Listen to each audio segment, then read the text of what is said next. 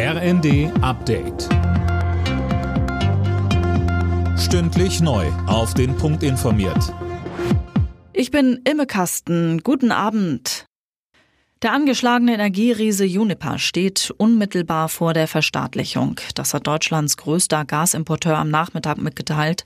Der Bund soll demnach die Aktien des Mutterkonzerns Fortum kaufen und eine Mehrheitsbeteiligung an Uniper erhalten.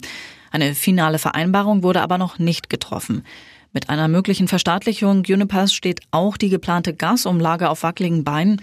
Die Mehrkosten des Unternehmens könnten so nämlich nicht mehr auf die Gasverbraucher abgewälzt werden.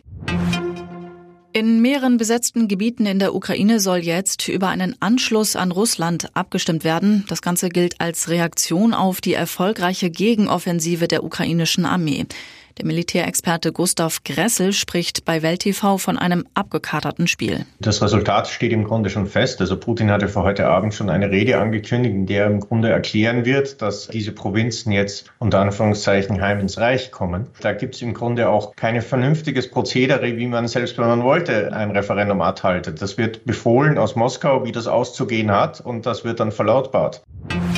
Der Europäische Gerichtshof hat entschieden, die anlasslose Vorratsdatenspeicherung in Deutschland ist rechtswidrig. Nur unter bestimmten Voraussetzungen, etwa zur Bekämpfung schwerer Kriminalität, dürfen die Kommunikationsdaten von Bürgern für kurze Zeit gespeichert werden, so die Richter.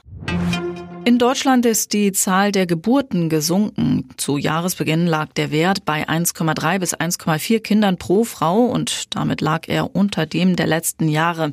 Als Grund nennen Forscher etwa die Corona-Impfkampagne, die hätte dazu geführt, dass Frauen ihren Kinderwunsch verschoben haben. Alle Nachrichten auf rnd.de